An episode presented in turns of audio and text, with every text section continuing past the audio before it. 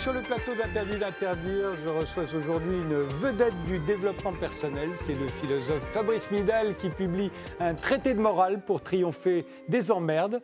Je reçois également la nouvelle star française du piano classique, c'est Simon Gréchy, dont le deuxième album 33 vient de sortir la dessinatrice Virginie Augustin pour le troisième album de la série en bande dessinée Forty Elephants, intitulé Dorothy la poinçonneuse, et l'historien François Marin Fleuteau pour son livre Les rois de France excommuniés, aux origines de la laïcité, oui, sur les 32 rois capétiens qui ont régné sur la France entre 987 et 1848, 16 ont été excommuniés ou interdits par l'Église catholique un sur deux.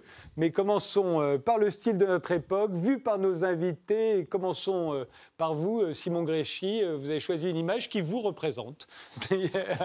le style de notre époque, c'est vous, mais c'est vous dans un cas très particulier. Hein. Expliquez-nous. C'est un cas particulier. C'est euh, moi en concert, mon tout dernier concert qui était mardi dernier au Théâtre des Champs-Élysées, un écrin magnifique de la scène parisienne. Et de la musique classique. Et de la musique classique, un écrin traditionnel, une salle où euh, les plus grands ont créé leurs œuvres dans le passé. Je pense à Stravinsky qui a créé Le Sacre du Printemps. Une salle connotée peut-être plus par le passé que par l'avenir. Et euh, j'ai eu la chance de m'y produire et de faire la sortie de mon album 33 dont vous parliez euh, mardi dernier là-bas. Et c'était un récital mis en scène, donc un récital qui mélangeait différentes formes d'art, où on ne trouvait plus le piano comme élément central de la scène. La musique était tout, tout, tout temps centrale, mais le piano en tant qu'instrument faisait partie d'une globalité, d'un spectacle, y compris de l'électro, de la danse soufie, des projections vidéo et ce petit boîtier que vous voyez à, ma gauche qui permettait... Le petit, le petit, cube. Le hein. petit boîtier, ouais, le petit cube que j'appelle le détecteur de caresse, qui, permettait, qui me permettait de prendre la parole sans sans ouvrir la bouche, parce qu'on m'avait dit dans le passé que ça ne se faisait pas. Oui, ah, normalement, le musicien classique ne parle pas. De parler à un concert de musique classique, nous ne sommes tout de même pas au César. Donc, euh, ce petit boîtier prenait la parole à ma place. Alors, ce qui est drôle, c'est que vous êtes debout, je suis debout. Ce qui est assez rare aussi, les musiciens classiques, en tout cas les pianistes ne sont pas debout. Et vous n'êtes pas en habit. Hein, vous êtes euh, non plus, non plus. plutôt habillé en rockstar. Oh, ça, je ne sais pas. Je suis habillé en moi-même. Mais, mais c'est, notamment, c'était pendant une pièce assez particulière, une, commande euh, d'un, ami compositeur, euh, Jacopo Baboni un compositeur italien, qui vit à Paris et qui s'intéresse beaucoup au mélange électro et musique savante. Et donc, c'est une pièce qui nécessitait un moment de, de, de, de, rentrer, de plonger dans le piano et de jouer carrément sur les cordes et non plus sur le clavier. Donc, c'est aussi des techniques de jeu, mais aussi de composition qui ont été inédites jusqu'à-là, qui n'ont pas été exploitées. Et euh, pour moi, ce mélange entre tradition, telle que l'écrin, et peut-être nouveauté, parce que nous avons, nous, je dis nous, parce que c'était toute une équipe et non pas le soliste centre, avons proposé à ce concert, c'est peut-être une des façons de voir l'avenir de la musique classique. Pour vous, euh, Fabrice euh, Midal, on va le voir. C'est lui, c'est le président de la République. Moi, vous m'avez demandé de choisir une photo d'actualité que vous vouliez que je commente. oui, alors vous l'avez pris comme ça. Nous, c'est plutôt quelque chose qui représente l'époque. Et donc, Mais je pense euh, que Emmanuel Macron représente bien l'époque. Et donc, euh, j'ai réfléchi, moi, dans l'actualité, et je trouvais euh, que cette, cette, photo, quand il, quand, quand il a pris la parole, je trouvais que ce qui faisait défaut, c'était qu'il était pris par les communicants, que c'était une parole, ce qu'on lui a beaucoup reproché, c'était que sa parole était une parole où on n'avait pas l'impression qu'il parle avec ses tripes. Et je me suis dit, au fond, ce qu'il faudrait à Emmanuel Macron, c'est pratiquer la méditation. Et pourquoi? Pas du tout, parce que euh, on a l'impression généralement. un des principaux enseignants de la méditation en France, hein, on, le, verra tout à l'heure. Bien sûr, et, mais non pas du tout parce que la méditation serait là pour euh, le calmer, il est très très calme, mais parce que je crois que la méditation, au contraire, c'est une manière d'entrer en rapport à ce qu'on est. Et c'est très intéressant, ce qu'on lui reproche, c'est pas d'avoir tort. Ce qu'on reproche en général au premier de la classe, c'est pas d'avoir tort, c'est d'être le premier de la classe, c'est de parler trop bien. Et, je trouve que euh, c'est très significatif qu'on reproche au fond maintenant euh, au, président de la République de trop bien parler avec les communicants et de ne pas être assez quelqu'un, un quelqu'un de quelqu'un en face de en face de nous. Et je trouvais ça très très. Alors je trouve à la fois ça sur l'époque très révélateur de du drame qu'on a quand on veut tellement bien faire qu'à la fin on veut tellement bien faire que ça n'est plus vivant et de ce qui, à mon avis, du coup, pourrait éclairer le sens profond de la méditation. Et vraiment, ça le, il pratiquerait un tout petit peu, ça lui donnerait de la consistance. Cette consistance qu'on lui reproche de ne pas avoir. On, verra tout à l'heure si votre traité de morale pour triompher des emmerdes pourrait être appliqué à Emmanuel Macron, s'il pourrait s'en servir. Sans, aucun doute. on va essayer de trouver des exemples. Alors, euh, François Marin Floto, euh, votre euh, image à vous, ce n'est pas une image. non, non, je, vous, image, je, voulais un objet. En, je voulais amener en réalité. voilà. C'est un pavé de la rue Gay-Lussac. Ouais. Il date de 1968 Oui.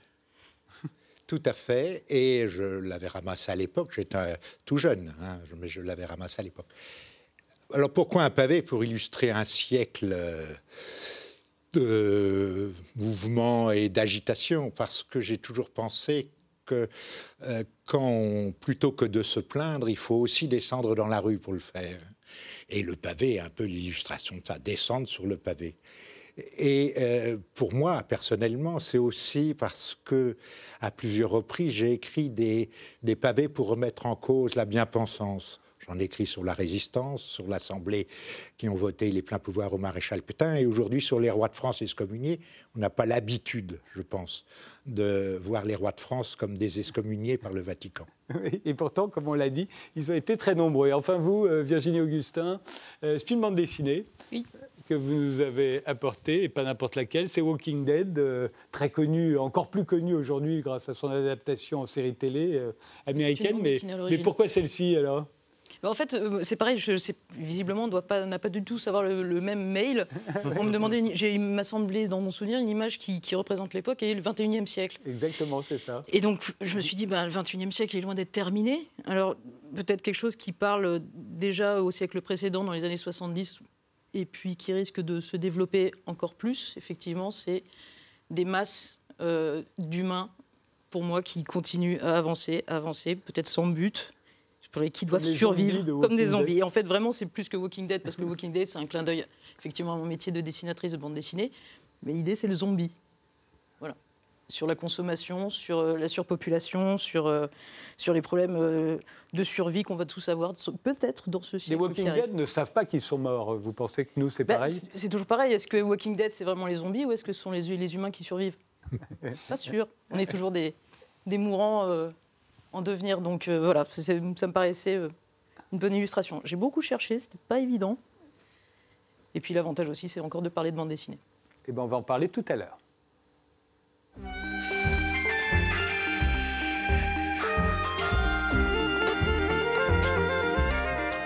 Fabrice Midal, euh, je l'ai dit, vous êtes philosophe, vous êtes une vedette du développement personnel avec des livres comme euh, Foutez-vous la paix ou Sauvez votre peau, euh, qui ont connu tous les deux de très grands succès. Euh, vous êtes également l'un des principaux enseignants en France de la méditation, euh, à laquelle vous avez consacré plusieurs livres, dont le, le petit Que sais-je, consacré à la méditation aux presses universitaires de France. C'est vous. Et votre credo, euh, j'ai l'impression, et, et, ça se confirme avec ce nouveau livre, ce traité de morale pour triompher des emmerdes, qui vient de paraître également, comme les deux précédents chez Flammarion Versilio.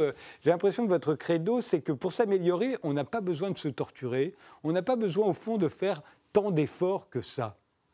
C'est vrai, vous, m'avez présenté comme euh, dans le développement personnel, mais je ne me sens pas du tout à l'aise avec cette étiquette. J'ai l'impression d'essayer d'être un philosophe et qui essaye d'éclairer euh, comment on peut essayer d'aller mieux aujourd'hui. Et j'ai du mal à comprendre pourquoi ça serait lié au développement personnel, comme ça me semble la grande question humaine existentielle. Je suis juste surpris qu'aujourd'hui, cette question existentielle, déserte le champ du savoir, alors qu'elle était le cœur du champ du savoir pendant des siècles. Vous remarquerez que dans le développement personnel, il y a un certain nombre de philosophes Qui, euh, qui, rencontrent de grands succès. C'est clair. Euh, alors ça, c'est le premier point. J'ai l'impression que, ou alors il faudrait dire que le développement personnel, je l'entends au sens de la vraie responsabilité philosophique comme elle a existé depuis des siècles. Et c'est vrai que j'essaye de, de partir d'une forme d'idéologie qui nous conduit à nous, à nous maltraiter et à perdre contact dans des ressources que nous avons en nous. Donc, au lieu d'essayer de, de donner de nouveaux conseils pour essayer de faire plus, j'essaye de revenir à un certain bon sens que nous avons perdu. Et dans, dans, le, vous avez souligné que j'avais écrit ce livre Foutez-vous la paix. qui à ma, surprise avait rencontré ce, ce, grand impact dans le monde entier. Et, souvent on me demandait mais comment je fais avec les gens qui me foutent pas la paix? Et donc je me disais c'est une bonne question. Très bien, j'apprends à me foutre la paix, j'arrive à me détacher de cette pression, mais comment je fais avec mes collègues de bureau qui rendent la vie impossible, etc. Et donc, je, voulais essayer d'affronter la, question. Et m'est venu qu'une des clés, c'est euh, la question de la morale. Alors vous allez dire, c'est un peu étrange parce que la morale, ça semble ringard, passéiste, religieux. on veut nous en foutre euh, à l'école de plus en plus. Alors, est-ce qu'on veut nous, nous, nous, mettre à l'école? C'est pas de la morale, c'est du moralisme, c'est-à-dire des règles de bonne conduite. Or, ce qui m'a semblé complètement étonnant en relisant la grande tradition philosophique, c'est que depuis Aristote, la morale est définie exactement à l'antipode de ce qui est pour nous la morale aujourd'hui. C'est-à-dire la morale, c'est comment on se débrouille avec les contingences. Donc non pas des règles fixes, mais en acceptant qu'il n'y a pas de règles fixes. Aristote remarque quelque chose de plein de bon sens, c'est que pour ce qui est la science, les règles sont toujours les mêmes. C'est-à-dire la chute des corps, c'est valable chez moi et chez tous les auditeurs, tous les téléspectateurs, peu importe où ils habitent, la règle est la même. Mais comment on doit se débrouiller si votre fils demain veut plus aller à l'école parce qu'il est harcelé? Ça, la manière dont vous avez, vous, à répondre ne peut pas être la même que la mienne, parce que vous n'êtes pas la même personne, que notre fils n'est pas le même, que l'école n'est pas la même. Et donc, là, il y a un rapport de contingence. Et donc, toute la pensée essaye de penser comment on se débrouille avec le fait qu'il y a des emmerdes dans la vie. Et il y a toute une tradition, puisque Pascal, quand il dit euh, la morale se moque de la morale, il est dans cette continuité où Bergson, qui oppose la morale ouverte et la morale fermée, reprennent. Mais nous avons oublié ça et nous avons fait de la morale un truc abstrait. Or, dans le même temps, chacun d'entre nous, on, essaye bien d'agir le mieux possible. Si bien que j'en suis venu à, à penser que la morale, elle n'existe pas dans les comités éthiques ou à l'école, mais la vraie morale, elle est quand vous allez parler avec un copain euh, au café. Quand vous allez avec un copain au café, de quoi vous parlez? Vous lui parlez des difficultés que vous avez de la vie. Et vous lui dites, voilà, j'ai ce problème-là au boulot, euh, on me maltraite, qu'est-ce que tu en penses? Est-ce que tu crois que je me fais des idées? Puis il vous dit, non, non, là, à mon avis, tu as raison, il y a un truc qui ne va pas. Donc là, c'est ça la morale. Vous essayez de discerner dans le réel ce qui est vrai pour après essayer d'agir le mieux possible. J'ai même l'impression qu'on fait ça aussi quand on parle de, de ragot. Euh, quand au fond on échange sur les célébrités, pourquoi machin a quitté une tête, etc. on fabrique de la morale aussi. On essaye de comprendre comment mm. faire au mieux. Enfin, surtout après, quand on a un vrai problème et qu'on est repris par quelque chose. Donc, j'ai essayé de penser à partir de là. Et donc, du coup, je me suis rendu compte à quel point nous étions, par rapport à tous les emmerdes de, de la vie, comme nous avons perdu cette notion de morale, on a l'impression qu'on est impuissant. Et au fond, notre société nous apprend une forme d'impuissance. Et je voulais essayer de comprendre quelles sont toutes les croyances qui nous empêchent de voir les ressources que nous avons, qui nous permettent de triompher des emmerdes. Et vous avez... Parce que vous, pour vous, c'est toujours le point de, départ. On a déjà tout pour être heureux, au fond. Oui, enfin, on a tout. On a beaucoup de choses en nous, mais on ne peut pas le savoir forcément en avant. Par exemple, si vous avez un là, vous m'interrogez. Je peux avoir répété autant que je veux avant de venir ça sera jamais pareil que dans le réel. Donc, dans le réel, il faut bien que je fasse confiance et je ne sais pas avant ce que je vais être capable de faire. Et souvent, on voudrait, avant d'être dans une situation, savoir ce qu'on va faire. Je raconte dans le livre qu'une fois, j'allais manger, chez ma, j'allais manger régulièrement chez ma grand-mère. Et un jour, euh, donc elle me fait toujours un, mon gâteau préféré. Et une fois, en débarrassant euh, la table, je me rends compte que son four est cassé, la porte est, hors de ses gonds. Et je lui dis, mais comment t'as fait? Elle me dit, ben, j'avais tout préparé. Puis au moment de mettre les choses dans le four, le four, la, la porte m'est restée dans les mains. Et j'étais euh, chez le boulanger lui demander s'il voulait faire cuire mon gâteau. Mais je suis sûr que j'aurais demandé à ma grand-mère trois jours avant qu'est-ce que tu fais si ton four tombe en panne et que ton petit-fils vient manger? Elle avait plusieurs petits-fils. Elle leur a dit mais c'est la catastrophe. Elle n'aurait jamais pensé qu'elle pouvait avoir le courage d'aller demander. Euh. Et donc dans les situations, on a beaucoup de ressources, mais comme on voudrait les sentir avant de rentrer dans le réel, on est perdu. C'est ça que j'étais tout à fait d'accord avec ce qui était dit tout à l'heure. On est de temps en temps comme des zombies parce qu'on est coupé de nos propres ressources et qu'on nous, nous demande toujours plus d'efficacité avec un modèle de perfection qui est coupé de, nous-mêmes. On pourrait dire que mon livre, c'est comment on peut réussir sa vie, même si on n'est pas un super-héros. Et au fond, on a l'impression aujourd'hui que si on n'est pas euh, une sorte de Superman ou Superwoman qui est toujours souriant, les enfants sont toujours contents, on n'est jamais fatigué, et puis qu'on doit être dans une forme de sagesse et de sérénité, être zen toute la journée, il y a un problème. Mais c'est cette image, cette fausseté de la sagesse et cette fausseté de la représentation sociale que j'essaye de dénoncer. C'est ça que je mettais un peu un bémol sur le développement personnel qu'on identifie souvent au fait d'être zen, d'être calme, d'être détaché, qui me semble de la vraie niaiserie. Parce que si vous allez mal, c'est pas en essayant d'être zen justement, que vous allez alors le premier conseil que vous donnez, c'est savoir dire non. Mais reprenons l'exemple d'Emmanuel Macron. S'il devait lire votre traité euh, euh, pour, euh, de morale pour triompher des emmerdements, enfin des emmerdes, face aux Gilets jaunes, au départ, il s'est contenté, lui aussi, de dire non. ça ne l'a pas mené loin. Oui, mais Il a fallu qu'à un moment, il sache dire oui. Oui, mais alors, le... dans le livre, j'essaie de montrer l'importance de dire non en regardant le réel. Et donc, ce n'est pas tout à fait la même situation. Je donne l'exemple d'une amie qui s'appelait Marine, qui était harcelé par euh, son conjoint et qui était toujours en train de me faire cette sorte de psychologie de bazar. C'est de ma faute, à cause de mon éducation, je suis comme ça. à un moment, je lui dit, mais regardons le réel, qu'est-ce qui se passe? Est-ce que c'est légitime ou pas qu'on te traite comme ça? Non.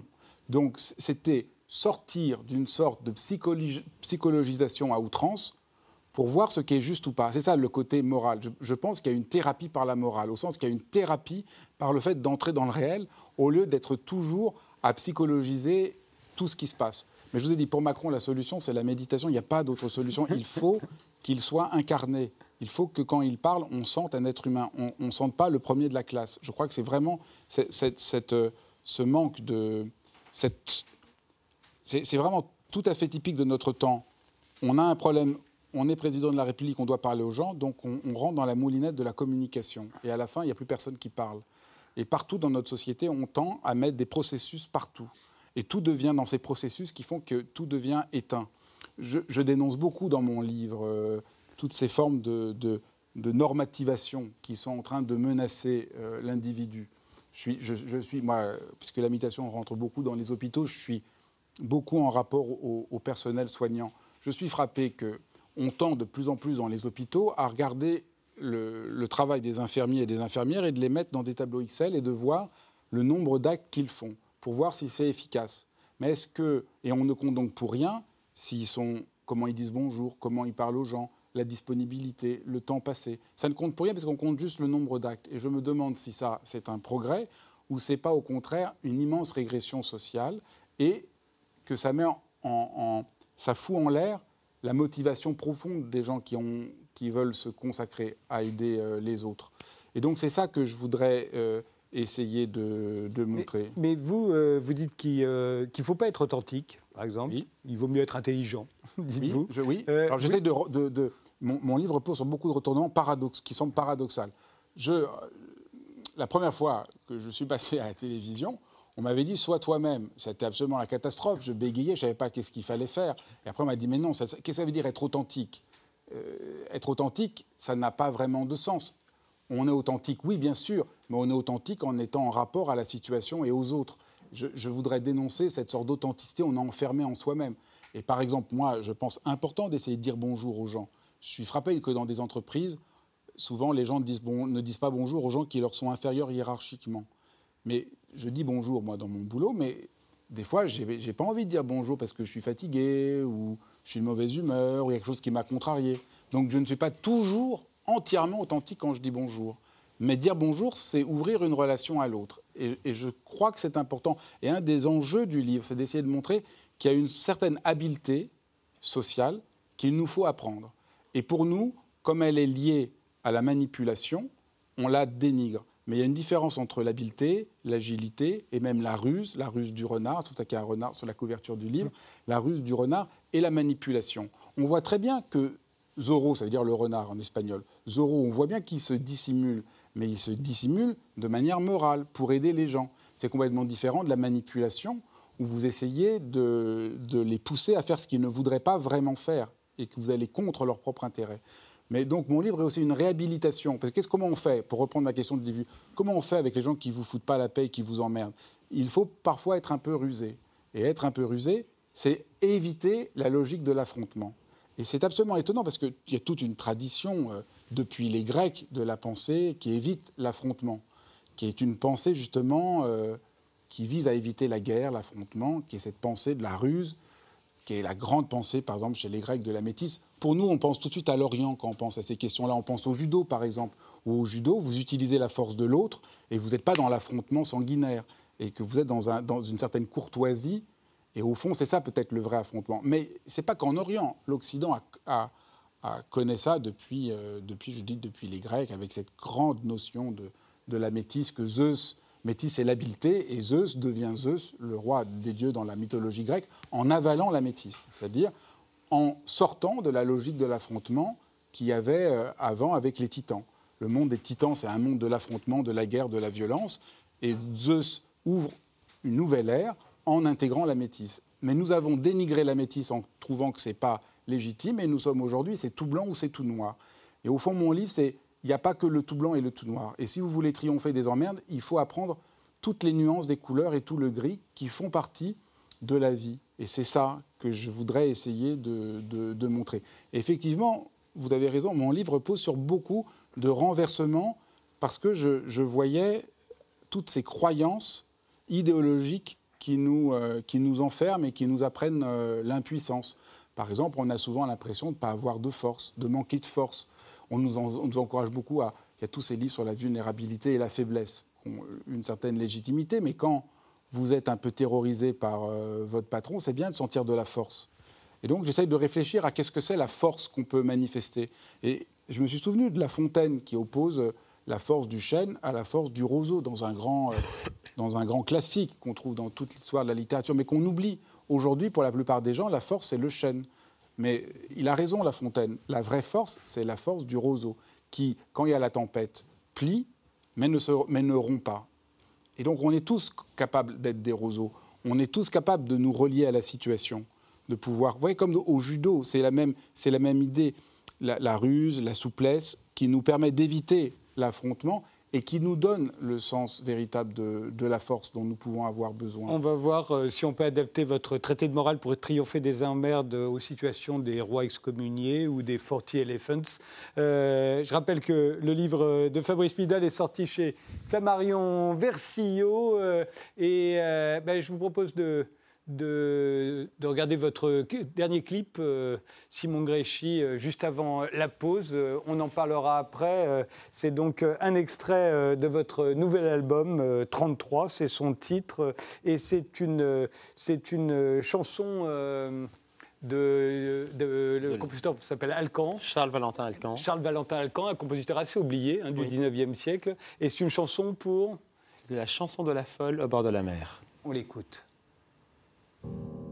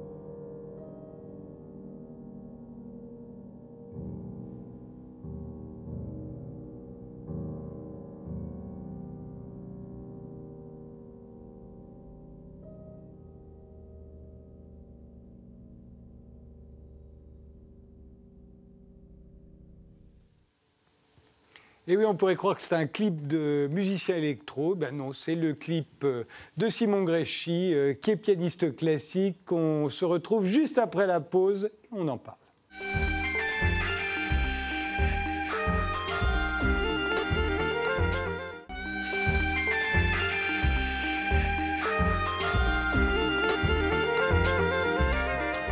Mes invités sont aujourd'hui Fabrice Midal pour son traité de Morale pour triompher des emmerdes, la dessinatrice Virginie Augustin pour le troisième album de la série en bande dessinée Forty Elephants intitulé Dorothy la poinçonneuse, François Marin Fleuteau pour son livre Les rois de France excommuniés aux origines de la laïcité et Simon Gréchy c'est donc la nouvelle star française du piano classique. Il sort un nouvel album chez Dutch Gramophone, 33. C'est votre âge, c'est aussi l'âge du Christ?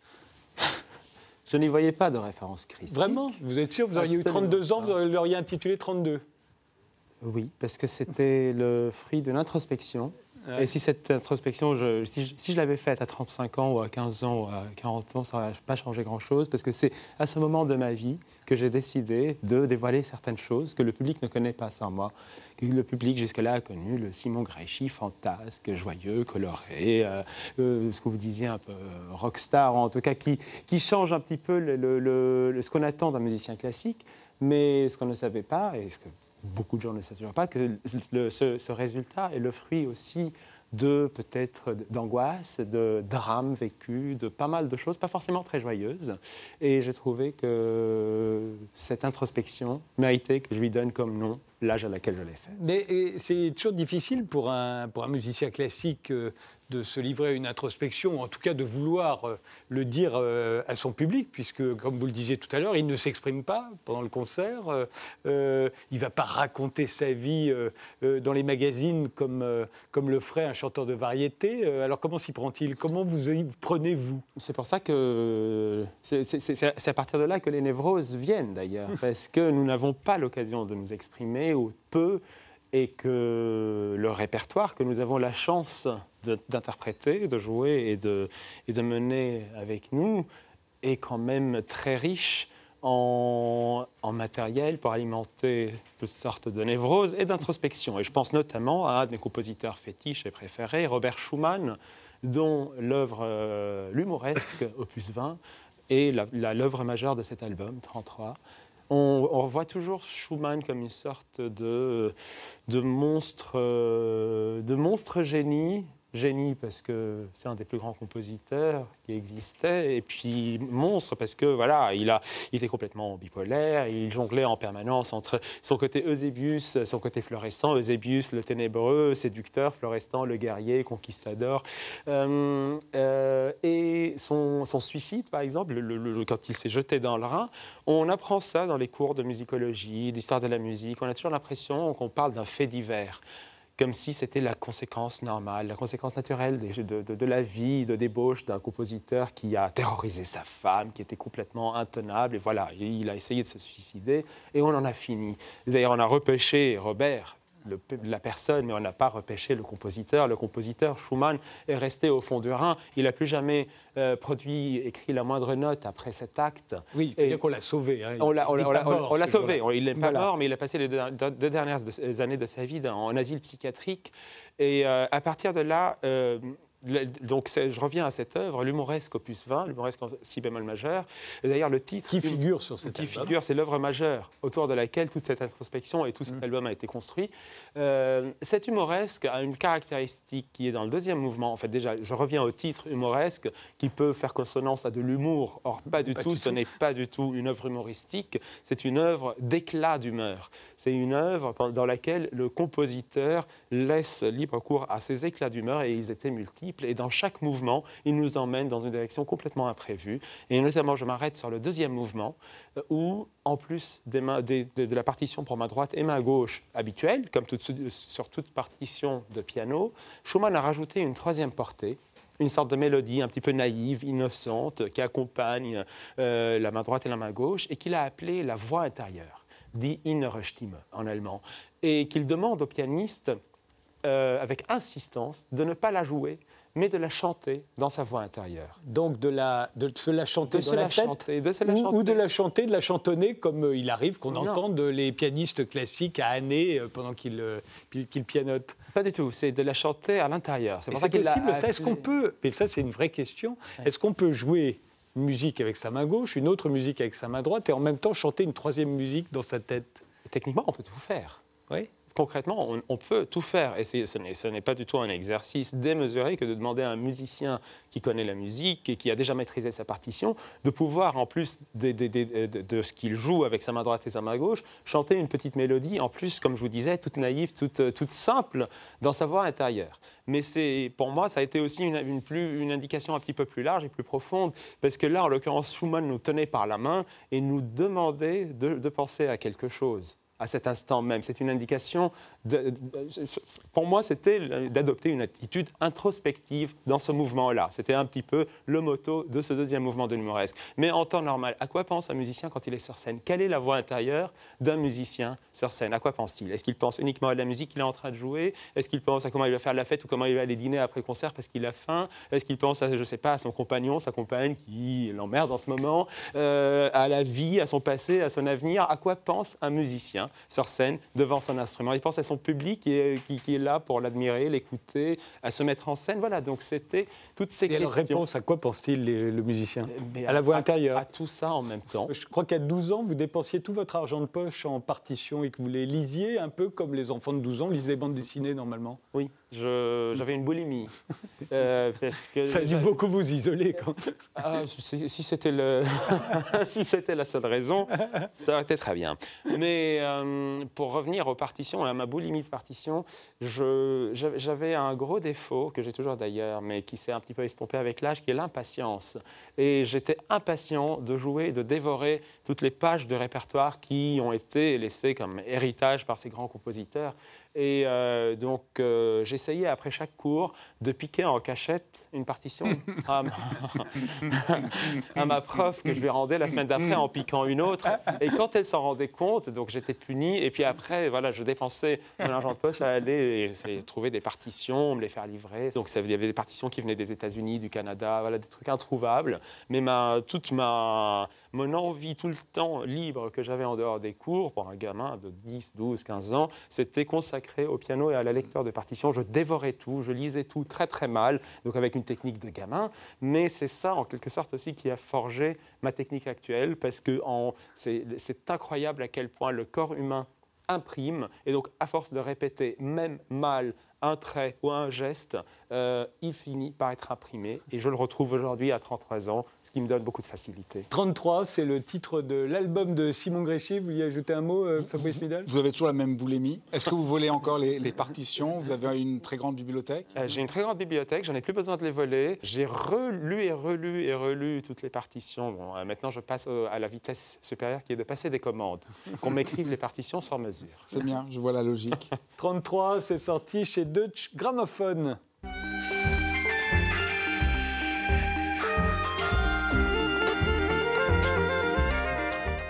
Virginie Augustin, vous êtes dessinatrice et avec Kit Toussaint, euh, vous avez créé la série euh, 40 Elephants, euh, 40 éléphants en français. Euh, ça apparaît chez Grand Angle. Le troisième volume vient de sortir euh, sous le titre Dorothy euh, la poinçonneuse. Euh, alors 40 Elephants, c'est un gang féminin. On va le découvrir euh, tel que vous les représentant, euh, tel que vous les représentez, qui a vraiment existé. Et, c'est vrai que quand on découvre cette bande dessinée, on se dit non, elle exagère. Euh, là, ça se passe dans les années 20. Puis dans les années 20, il n'y avait pas de gang féminin comme il en existe. Bah si, il y en Non, avait. alors il n'y en avait pas. Il n'y en avait pas? Non, puisqu'en fait, les, les 40 Elephants, qui sévissaient à Londres, paraît-il, en fait, étaient euh, en activité au 19e siècle. Oui, à la fin du À la 19e. fin du il y en 19e avait siècle. déjà à la fin du 19e. Et voilà. après, il y aurait en 1920, elles avaient tout été coffrées, et, euh, il n'y avait plus de problème. Et pourquoi Mais alors avez-vous choisi de les mettre, en- de, de- de les placer dans, dans les années 20 il y avait une certaine logique, en fait, à, à déplacer historiquement cette histoire. Pour la mettre dans les années 20, en fait, c'était pas mal avec l'idée qu'après la guerre de 14, les hommes ayant disparu momentanément ou voire clairement de, tous les champs de la société, bah, pourquoi pas dans, dans la criminalité. Et que le- la- la- il y avait une place libre que les femmes se sont autorisées à prendre. D'ailleurs, dans les années 20, il y a la première vraie grande révolution sexuelle euh, liée justement à, la fin de la Première Guerre mondiale. Ça nous paraissait pas mal de le faire à ce moment-là. Il y avait, il y avait vraiment une, logique, oui. Néanmoins, euh, celles qui ont... Qui, alors, vous ont-elles servi de modèle? On va voir les photos de deux euh, membres des, des 40 Elephants. Elle, c'était la reine? Alors, curieusement, elle ressemble plus à un personnage qu'on a utilisé qui, qui s'appelle Ada, qui est une prostituée. Euh, on n'a pas, j'ai pas utilisé les, les, leur, vrai visages, visage. leur vrai visage. Les noms, par contre, sont utilisés. Oui, elle, c'était Alice Diamonds. Et elle, celle-ci, alors je ne sais pas si on la connaît. Je ne me souviens plus non plus, parce qu'on avait quand même quelques-unes. C'était assez rigolo, d'ailleurs, sur le, au 19e siècle.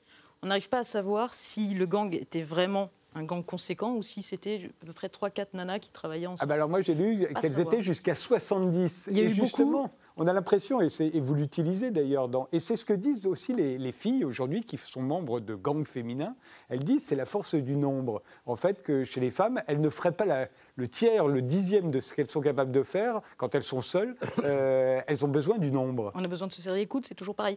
Mais, euh, en fait, on ne sait pas si jamais si, euh, vraiment il y a eu des, des délires autour de ce gang qui n'a pas été extrêmement fantasmé à l'époque par des journalistes ou par, enfin, par les, personnes qui l'ont répertorié, ou si vraiment, enfin, si c'était un très grand gang ou si c'était quatre nanas qui travaillaient ensemble. C'est pas possible de savoir. Et c'est pas très étonnant qu'on puisse imaginer très fantasmé par ailleurs, puisque c'est tellement, c'est tellement euh, amusant, délirant, euh, un gang de nanas, surtout à cette époque-là. Dans votre album, elles sont 40, hein, comme, comme, les éléphants. J'en ai fait que 18. Vous en avez dessiné 18. En réalité, d'ailleurs, je me suis dit, ça doit être difficile de dessiner 18 visages différents, non? Alors je triche énormément, elles ne sont pas forcément très différentes. J'ai emprunté à François Ozon euh, sur 8 femmes, par exemple, le, code couleur qui permet de, voir très rapidement de quel personnage il, s'agit si on a pensé à mémoriser le prénom. Visiblement, on a tous des problèmes avec ça. Florie, ça reste très bien, elle est rousse. Et dans les tonalités marron, c'est entre guillemets l'héroïne. Celle-là, ça marche. Les autres, c'est parfois un petit peu difficile. Mais euh, oui, il faut, arriver à, personnifier vraiment, à trouver un caractère assez symbolique, assez caricatural aussi, pour qu'on puisse le reconnaître, et pas totalement les perdre dans la masse. Alors, euh, face à, vos 40 Elephants, euh, dans cet album-là, la, ville de Londres a, l'idée de leur opposer une escouade de, de, femmes flics. Et là, pareil, je me suis dit en 1920, il n'y avait pas de femmes flics. Eh bien si, en Angleterre, il y en avait, oui, et elles étaient là, alors qu'en France, il n'y en a pas. Hein. En France, je crois qu'il y a deux femmes dans la police euh, avant la Seconde Guerre mondiale, et le moment où il y aura vraiment des agents de police féminines, c'est 1972. Mais les Anglais en avaient déjà. Oui, en fait, c'était en faisant des recherches sur les précédents albums, euh, je suis tombée sur des photos de 1900, je crois 1920 effectivement, de, brigades, Première Guerre mondiale. de brigades de, femmes policières. Et il fallait voir la touche qu'elles avaient. J'ai un peu réduit tous les modèles, mais en fait, celle qui est au, à l'avant-plan, elles étaient toutes comme ça. Quoi. Donc, euh, bon, j'ai l'impression d'avoir une, équipe de, piliers du, du 15 anglais. Euh, et alors, le plus drôle, c'est que la première qui a réussi à se faire engager, il y avait la tradition des suffragettes euh, à Londres à la même époque, la première qui a réussi à se faire engager, c'est parce qu'elle a balancé des pavés dans le ministère de l'Intérieur. Parce qu'elle disait, je veux être flic. Et ils ont fini par l'apprendre. Les suffragettes ont fait des trucs absolument géniaux. Par exemple, c'est les premières femmes à faire du jiu-jitsu, par exemple. Et, puis, et puis une véritable expérience aussi, justement, de, baston avec les flics. Ah oui? Oui, ah oui, oui. Et vous pensez qu'il carrément ils ont recruté des suffragettes Mais je, je trouvais ça assez rigolo. vu qu'on a on espère pouvoir poursuivre la série. On aimerait bien aussi, moi j'aimerais bien aussi travailler un peu sur ce sujet-là, sur que sont devenus justement les suffragettes, celles qui ont pu, qui ont pu escalader, je ne sais plus, le palais de Nottingham, je crois que c'est Nottingham euh, Buckingham, pardon. Buckingham, Palace. Euh, il y en a une qui a réussi à passer dans le jardin en, en, escaladant une grille. Les flics, le lendemain, disaient genre, c'est pas possible, une femme peut pas faire ça. Je serais curieux de savoir ce que, cette femme est devenue après. Donc on pourrait, on pourrait tout à fait l'intégrer dans. Alors, euh, il se trouve que là, ce que vous avez intégré également, c'est une série de meurtres dont sont victimes les des religieuses. Des, on retrouve des religieuses assassinées et on se dit, c'est vraiment dégueulasse, tuer des donnes, il n'y a rien de pire. Et en fait, vous le justifiez carrément dans cet album, puisque vous dites qu'il n'y a rien de pire aussi qu'une religieuse, euh, une nonne. Euh, euh, toutes celles qui ont été éduquées par des religieuses ont envie de les tuer, d'après ce que vous avez laissé entendre dans cet album. Alors je vais avoir l'intelligence de me dégager du récit qui a été, que je n'ai pas écrit, hein, qui est scénariste qui, qui, visiblement règle ses comptes. Je ne sais pas, enfin je, je ne pense pas. Bon, j'ai passé commande, moi, c'est une des rares fois où je peux faire ça, c'est dire j'aimais j'aimerais bien avoir des bonnes sœurs, des fliquettes, que ça bouge. Et du coup, il, a créé cette histoire-là, ce qui me ravit absolument. Euh, c'est pas bien de tuer des nonnes, non, c'est vraiment pas bien. Mais en plus, encore moins bien dans ce cadre-là, puisque surtout, c'est ça gêne le trafic. Oui. Dire d'avoir des policiers qui viennent s'occuper de meurtres aussi embarrassants, on ne peut pas travailler. Donc euh, c'est la position peut-être pas très morale. Des si, si on peut dire ça, euh, je ne sais pas si je prends le bon terme. Qui est choisi dans cet album-là. C'est assez rigolo. On a l'album sort euh, au moment où il y a des, des discussions importantes au Vatican, mmh. où on s'aperçoit que les bonnes sœurs ont été victimes aussi. Euh, là, elles ne sont pas victimes. Hein. Non, elles ne sont pas victimes. À part quand on les étrangle, mais là, elles ne sont pas victimes, du tout. Si, il y en a plutôt, une. Si, si, si, si aussi. plutôt des saloperies, euh, celles que vous nous montrez. Bah, c'est toujours pareil. Euh, l'enfer est pavé de bonnes intentions et le paradis sans doute aussi, mais, mais ou de mauvaises intentions d'ailleurs plutôt. Non, non, c'est, bah, ça correspond à notre histoire. Puis c'est surtout le, le... Dans, la série, on, met en avant un personnage, un des membres des 40 éléphants. Oui, là, c'est Dorothy. Et Dorothy est un personnage, donc la poinçonneuse, qui, en fait veut dire tueuse. Euh, d'avoir dans un gang quelqu'un qui, qui, qui, dégage les problèmes, qui les règle de façon assez radicale. et, ce personnage, dans, les premiers épisodes, est, un personnage très. Euh, des premiers tomes, est un personnage affectueux, doux, euh, gentil, tourne, tourné vers les autres. On s'est dit que c'était une certaine logique en même temps. Alors, effectivement, si j'en ai un personnage aussi sympathique, pourquoi fait-elle ça? Eh ben, Ça nous paraissait pas mal d'avoir une éducation religieuse bien stricte. Un mot, Fabrice Midal, euh, sur les gangs féminins, ça vous paraît une bonne façon de triompher de ces emmerdes?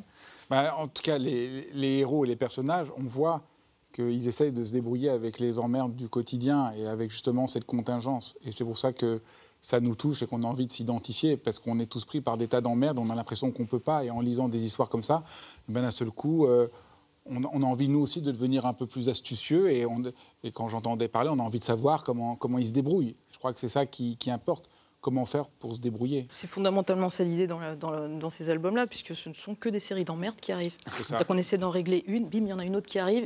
Ah, j'ai l'impression que c'est comme dans la vie. Mais oui, on essaie d'essayer de, coller quand même à des choses qui parlent à peu près au lecteur, à peu près à n'importe quel lecteur. Dorothy, La Poinçonneuse, c'est le troisième tome euh, de la série Forty Elephants, c'est paru chez Grand Angle.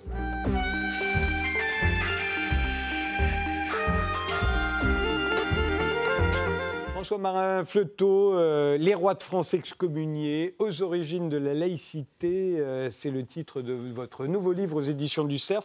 Je le disais au début de cette émission sur les 32 rois capétiens, hein, on les connaît tous, de Hugues Capet à, Louis-Philippe, qui ont régné de 987 à 1848. Il y en a eu 32, et sur les 32, 16, la moitié, a été excommunié ou interdit par les autorités euh, de l'Église. C'est quand même dingue. C'est surtout une une histoire qu'on connaît absolument pas. Pas du tout. Et Parce que pour nous, on est la fille aînée de l'Église. Enfin, euh, le royaume de France, c'était la fille aînée de l'Église. On se dit, bah, dis donc, une fille aînée pareille. Alors, il y a plusieurs euh, raisons à ça. Euh, d'abord, la France n'est pas la fille aînée de l'Église, c'est les rois de France qui sont les fils aînés de l'Église depuis Clovis. Ah oui. c'est après, quand la, la, monarchie aurait été abolie, à la fin du 19e siècle, que la France que la papauté récupérera euh, la France en expliquant qu'elle est la fille aînée de l'Église. D'accord, c'est une façon de nous garder sous son aile. Voilà, euh. exactement. C'est donc déjà un petit point assez précis. On peut expliquer pourquoi, mais ça, va, Être, ça va être un peu long, c'est bon. Euh, en fait, cette histoire, il, faut, il, faut, la saisir dans ces temps différents.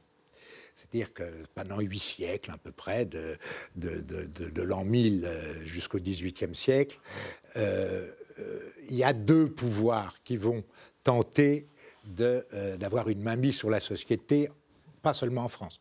Il y a un pouvoir international, on n'a pas l'habitude de voir les choses de cette façon-là, mais essayons de l'expliquer. Il y a un pouvoir international qui est la papauté, qui est un pouvoir moral. Spirituel Spirituel, bien sûr. Mmh. Et qui est en même temps une force militaire et elle a euh, une volonté à partir de la réforme grégorienne. C'est pas seulement de jolie musique que la réforme grégorienne. La réforme grégorienne arrive euh, au 9e, 10e siècle. Elle est construite par les moines euh, pour face à la déconfiture en fait de, l'Occident chrétien, parlons un peu simplement, euh, donner à la papauté, rendre à la papauté, donc au Vatican même, de devenir les empereurs de l'Occident, c'est-à-dire les chefs autant de l'empereur euh, laïque que des rois, des seigneurs, etc. Et en imposant la morale et en imposant par une force militaire qui au départ sont les moines, mais qui après vont devenir les ordres templiers, etc., etc., de s'imposer à travers toute l'Europe. Évidemment, euh, le roi de France va être, les rois de France, pas le, les rois de France vont être les, quasi les seuls à s'opposer à cette puissance. Pour, en tout cas, de façon systématique. D'une, dans la durée. Voilà, c'est C'est pour ça que je parle à aux origines de la laïcité. Hein, euh, pourquoi ils vont s'y opposer? Parce qu'évidemment, il y a pour eux, pour eux-mêmes, dans leur domaine propre, euh, usurpation de leur autorité. Donc ils sont contre cette autorité. Ils ne sont pas contre l'autorité spirituelle. Non. C'est la grande différence qui va exister par rapport à d'autres euh, dans, le, dans le futur, dans leur futur, d'autres rois comme les rois d'Angleterre, les qui vont épouser le protestantisme, voilà, qui vont choisir d'aller voir ailleurs. Les rois de France, non, en, en aucune façon. Donc ils respectent l'autorité chrétienne catholique et en même temps ils vont s'opposer au pouvoir de cette autorité. Alors ils vont le faire à chaque fois de façon, on ne va pas rentrer dans le détail de chacun parce qu'ils sont à chaque fois excommuniés ou interdits pour des raisons différentes. Ce qu'on imagine mal, euh, si ce n'est qu'on en a une image célèbre, c'est qu'est-ce que ça représente d'être excommunié. Alors il y a un tableau très célèbre du 19e siècle qu'on peut voir euh, au musée d'Orsay, qu'on va voir euh, tout de suite. C'est l'excommunication de Robert le Pieux. Vous la racontez en détail dans ce livre, mais voilà ce que ça représente l'excommunication. On voit le, le roi. Alors c'est fait au 19e siècle, hein, c'est un, un tableau on voit le roi avec, ça, avec son épouse sur un, trône qui est devenu bien trop grand. Hein. Euh, il est face à ce cierge euh, éteint euh, à ses pieds, puis il y a les, autorités ecclésiastiques qui s'en vont. On les sent terrorisés. Qu'est-ce que ça représentait à l'époque d'être excommunié ou interdit quand on était un roi? Je, crois qu'il faut saisir que le, monde, ce monde, ces temps anciens, avait une l'Église la, religion euh, rythmait toute la vie, tout, du début à la mort. Être excommunié, c'est être mis hors de la communion, hors de la communion des fidèles. On pourrait dire que ce n'est pas forcément très grave, beaucoup de gens l'étaient pour différentes raisons, mais être mis hors de la communion des fidèles, c'est de ne pas seulement ne plus aller à l'église, ne plus se confesser, ne plus faire ses, habituelles euh, euh, choses, mais c'est aussi être tenu, être rejeté par ces gens. Par exemple, il est raconté, c'est pas totalement exact, mais il est raconté dans plusieurs chroniques euh, que Robert II, euh, on ne le servait plus. On euh, les, gens ne voulaient plus le servir. Et, il n'a plus de vassaux non plus. Ça et, logiquement. Normalement, on a des liens avec ces vassaux qui vous ont prêté serment. C'est toute la féodalité là-dessus. On n'en a plus tout à coup. Les, vassaux sont, sont libérés de leur serment. Oui, voilà. Donc, ils ont le droit de se révolter, ils ont le droit de prendre possession des choses. C'est une vraie catastrophe pour quelqu'un qui est excommunié dans ces, dans ces périodes. Euh, c'est être vraiment mis au banc de la société. Un roi excommunié, euh, c'est pire, puisque c'est pas seulement lui, c'est tout son royaume qui est mis au banc de la, la société. C'est-à-dire qu'on fait peser sur tous ces sujets, sur tous ces citoyens de l'époque, on fait peser l'excommunication du roi pour le forcer à se soumettre. Et généralement, alors ça peut arriver, il y en a qui, ensuite, euh, on les refait revenir, mais la plupart du temps, quand, on meurt excommunié, quand on Alors il n'y a qu'un seul roi qui est mort euh, en, étant excommunié, c'est Henri III. assassiné par un moine d'ailleurs. Euh, assassiné par un moine. Et à, l'époque, qu'est-ce qui s'est passé? C'est que sa femme Vaudémont a cherché à qu'on fasse, parce que quand un roi meurt, des prières sont dites à Rome par les, les, monastères, etc. C'est des, des, prières royales qu'on dit pour la mort du roi, roi de France ou roi d'Angleterre ou roi de peu importe. Hein. Et là, évidemment, le pape refuse catégoriquement de faire dire toutes ces messes, et ça va durer plusieurs papes. Et finalement, c'est avec, au moment de la levée de l'excommunication d'Henri IV, euh, euh, va réussir à obtenir que Henri III, de pouvoir faire dire des, des messes et des, des, prières pour Henri III. Parce qu'il il arrivait parfois qu'on fasse sortir les cadavres, alors pas forcément oui, roi, hein, on sortait les cadavres pour obtenir qu'on vienne les, quand même les, les, bénir, parce qu'on avait très, ah bah, peur qu'un excommunié qui parte... Euh, le, ce qu'on appelle est enterré en terre chrétienne, sinon ils étaient enterrés en terre... alors, laïque, le mot, le mot ne s'applique pas Alors à justement, c'est toujours difficile d'utiliser les mots d'aujourd'hui sur des époques passées, parce qu'on fait des, Mais justement, comme vous le dites, euh, François Marin Floteau, dans ce livre, Les rois de France excommuniés, pour vous, c'est aux origines de la laïcité. Alors expliquez-nous pourquoi. pour une, pour une raison simple, c'est une, jusqu'en 1789, hein, la monarchie et, l'Église, on peut dire, travaillent, difficilement, mais travaillent ensemble. la politique des rois de France a été de domestiquer ces églises. Hein, euh, à qui leur a valu tant d'excommunications. D'autant de, autant de refuser que l'argent du royaume parte à Rome, euh, de refuser de participer. Les, euh, deux rois ne participent pas aux croisades parce qu'ils sont excommuniés. D'autres refusent d'envoyer les, les, Français participer aux croisades des empereurs contre les Turcs, etc. Enfin, c'est toute une histoire assez ben rocambolesque et compliquée. assez rocambolesque et compliquée, mais passionnante à mon avis, pour ceux qui s'intéressent à, ces sujets-là. Et ce qui se passe, c'est que sur cette longue durée, parce qu'on ne peut pas dire qu'un tel a été laïque ou pas, c'est que le pouvoir politique qui va se construire en France va avoir cette particularité, qui n'est pas le cas dans l'Empire ou qui n'est pas le cas dans autres, des autres monarchies d'Europe, c'est d'être indépendant de la papauté, est indépendant euh, du religieux. Je ne veux pas dire par là qu'il était religieux. Je vais prendre un exemple simple. Quand on parle des rois de droit divin, le droit divin, ça a été fabriqué au XIIIe siècle par Pierre Flotte pour lutter contre le pouvoir du pape.